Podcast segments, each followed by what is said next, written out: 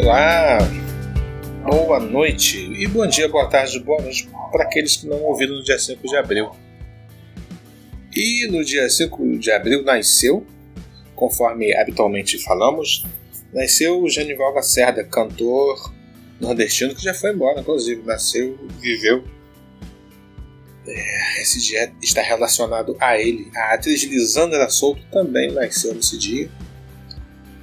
E um evento relacionado à cidade de Niterói, a cidade em que eu nasci, está aí na inauguração do Teatro Popular de Niterói, é, projeto inclusive de Oscar Niemeyer, em 2007. 5 de abril de 2007, ele foi inaugurado. Então, esses são os eventos relacionados ao dia 5 de, de abril, que tem pessoas que nasceram, tem pessoas que morreram, já falei? Zé Wilker, Zé Wilker morreu no dia 5 de abril, infelizmente. É? É, essa é a referência do dia 5 de abril. O ator Zé Wilker, né? Tô falando com intimidade, mas é o ator, tá? Que lamentavelmente morreu nesse dia. E esse dia, lamentavelmente, é um dia marcado por mais um atentado em escola. E é isso que nós iremos falar agora, sobre essas cabeças doentes que estão dispostas a matar criancinhas. Não é nem criança, é no diminutivo. São criancinhas que essas pessoas, infelizmente, optam por fazer atentado. Criancinhas. Eu estava vendo agora à noite que as organizações Globo, né, na sua área de telejornalismo, tinha como referência no que diz respeito a propagar essas informações só dá uma vez o nome e o rosto do indivíduo, do malfeitor aí que fez. E agora eles optaram por nem isso fazer mais. Eles não irão mais fazer isso. E não irão noticiar as tentativas frustradas de atentado à escola. Porque, lamentavelmente, os nossos criminosos mentalmente doentes, inclusive nós temos um podcast que a gente fala sobre isso, sobre esse tipo de pessoas os criminosos que são loucos, os loucos que praticam crimes. Porque aí fica potencializado, né? Num primeiro momento, o criminoso comum, o malfeitor comum, ele está querendo algum tipo de lucro quando ele opta por te roubar. Ele quer tua grana, ele quer o seu bem, o seu carro, ou os seus utensílios de valor mais íntimos, que pode estar como sendo um celular de uma última geração, ou uma pequena joia, ou, né, uma joia, ou entra na, na, casa e pratica o furto, levando eletrônicos, ou por outro, né, assalta a casa, né, tem isso também. E levam coisas que podem levar, querem acessar cofre dessas pessoas que têm mais recurso, que têm mais grana, mas o criminoso doente, que tem a cabeça doente, ele não, não consegue nos proporcionar nenhum grau de previsibilidade nós não conseguimos prever nada, nada, nada, nada. O malfeitor, o criminoso mentalmente doente, ele puro e simplesmente faz a maldade. E foi o que nós, fizemos, nós vimos agora. Nós vimos em outros atentados contra a escola que eu não irei, com muito gosto, eu não irei buscar detalhes, eu não irei buscar nomes, mas nós sabemos que sim, que teve e que tem esse tipo de coisa. E isso no Brasil é relativamente novo nós tivemos, nós estamos tendo isso com uma frequência muito, muito grande e pessoas que são meros imitadores com as suas cabeças doentes dos norte-americanos que são uma sociedade muito, mas muito, muito, muito doente, muito, muito, muito perturbada. E nós estamos tratando e vamos ter que lidar com isso. Quanto a noticiar esse tipo de prática, eu acho que todos os veículos de comunicação, que obviamente eu me refiro especificamente aos que dão notícia, os que propagam notícia, eles não deveriam dar sequer o atentado. Nós não deveríamos sequer tornar público esse tipo de coisa. Deveríamos abafar ao máximo ao ponto de promover a neutralidade desse tipo de atitude. O louco que vier a fazer isso no futuro ele não terá nenhum tipo de projeção. A história dele, sob circunstância nenhuma, será explicada, será dita, será tornado público, porque na prática O público não ajudará. Eu não tenho a menor condição de ajudar em nada nesse assunto. Você que está ouvindo também não tem a menor condição. Esse assunto deveria ficar circunscrito só às pessoas da lei, às pessoas que fazem tratamento psiquiátrico nesses indivíduos. A devida pena a essas pessoas deve ser dada, que é a tal da prisão perpétua através da sua doença mental. Nós, inclusive, falamos disso no podcast que a gente fala dos criminosos que têm a cabeça doente. E deveríamos fazer como é feito no suicídio. O, a imprensa geralmente ela não noticia no suicídio. Já falei isso em outros episódios, mas não custa repetir. Só se menciona ou só se fala a respeito do suicídio se ele vazar por conta das redes sociais, alguma coisa do tipo. Mas se der para não propagar a atitude suicida, a imprensa o faz. Inclusive, isso é uma grande atitude porque não serve de inspiração, muito embora seja uma inspiração tenebrosa, ela não serve, ela não servirá para ninguém mentalmente doente com pensamentos de autodestruição. Assim também deverá ser feito, eu entendo que nós devemos fazer, com o, quando o assunto é o atentado contra as escolas, o atentado contra criancinhas. O indivíduo em questão exerceu a covardia num grau superlativo. Ele usou machado, é, arma considerada arma branca, contra crianças. Olha que criatura louca. E ele se entregou no, no batalhão lá próximo, geograficamente próximo do, do local do atentado, ou seja, ele procurou se proteger. Paradoxalmente, se ele fica na rua, ele poderia correr o risco de ser linchado, ser descoberto. Assim que o pegassem, é perfeitamente possível que até um policial o matasse ali em função da forte emoção de estar perseguindo essa criatura repugnante. Mas não, ele fez o mal que fez e se entregou às autoridades. Mas esse, essa notícia que a gente vai dando aqui relacionado a esse atentado ficará só, só aí. Mais um atentado que para mim não deveria ter sido sequer noticiado. Eu não estou sequer falando a respeito da cidade. Não procurarei saber a respeito do nome dessa criatura. E imagino que você também deva fazer isso. Tenta, tente neutralizar essa história. Tente colocar uma pedra nesse assunto. Infelizmente, as crianças que morreram, morreram. E não, não terá nada, nada, nada que pague essa perda é, lastimável dessas famílias, não é? Crianças na tenra infância, tenra idade, no início de sua existência, lamentavelmente foram vítimas de um, um monstro. Vamos para o assunto aqui que está relacionado a isso vamos falar de outra notícia, porque nós vamos falar de notícias, um pouquinho de notícias. Acho que a grande e maligna notícia, sim, porque as notícias, em linhas gerais, elas são ruins e uma vai se sobrepondo à outra, se sobrepondo à outra, se sobrepondo à outra.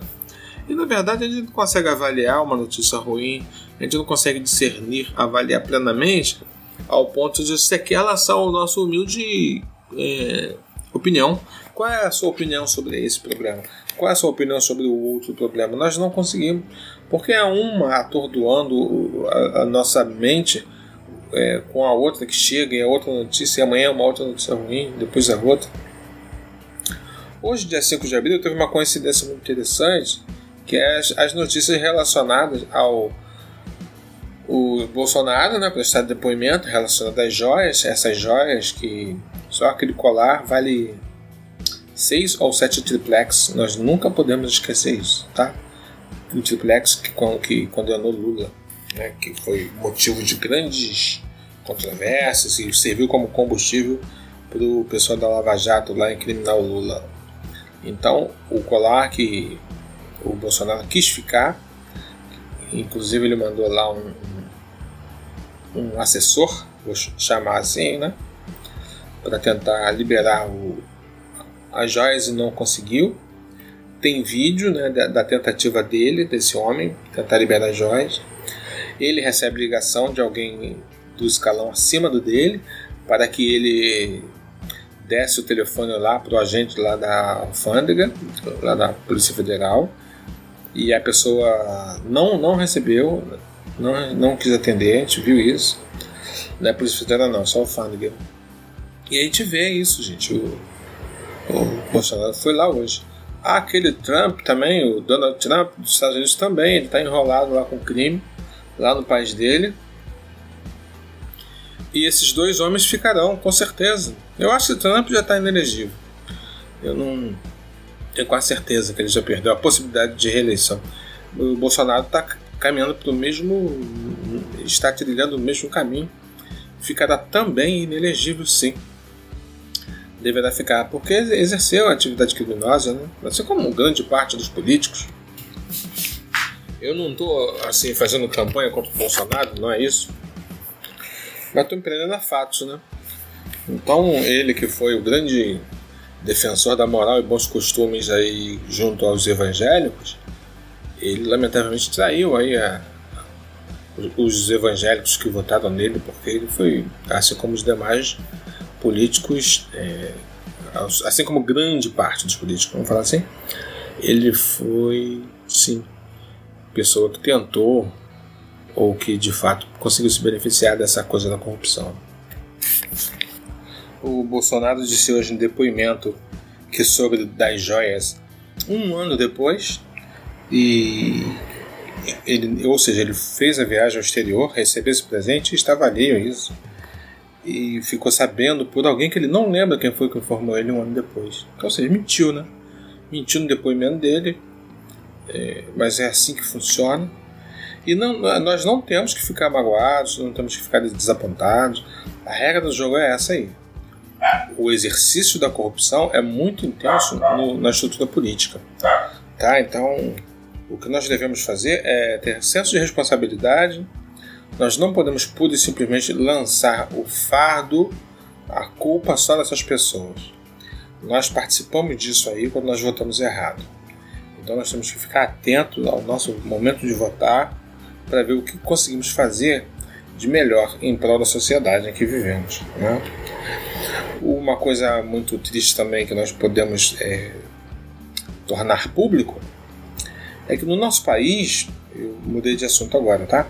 é que em nosso país, é, todas as pessoas que foram flagradas com pessoas trabalhando para elas em condições análogo às, às da escravidão, é, eles nenhum deles está preso, nenhuma pessoa, tá? Então hoje no Brasil não tem uma pessoa presa porque manteve uma outra pessoa trabalhando para ele em condições desumanas que possa ser classificado como condição análoga à escravidão.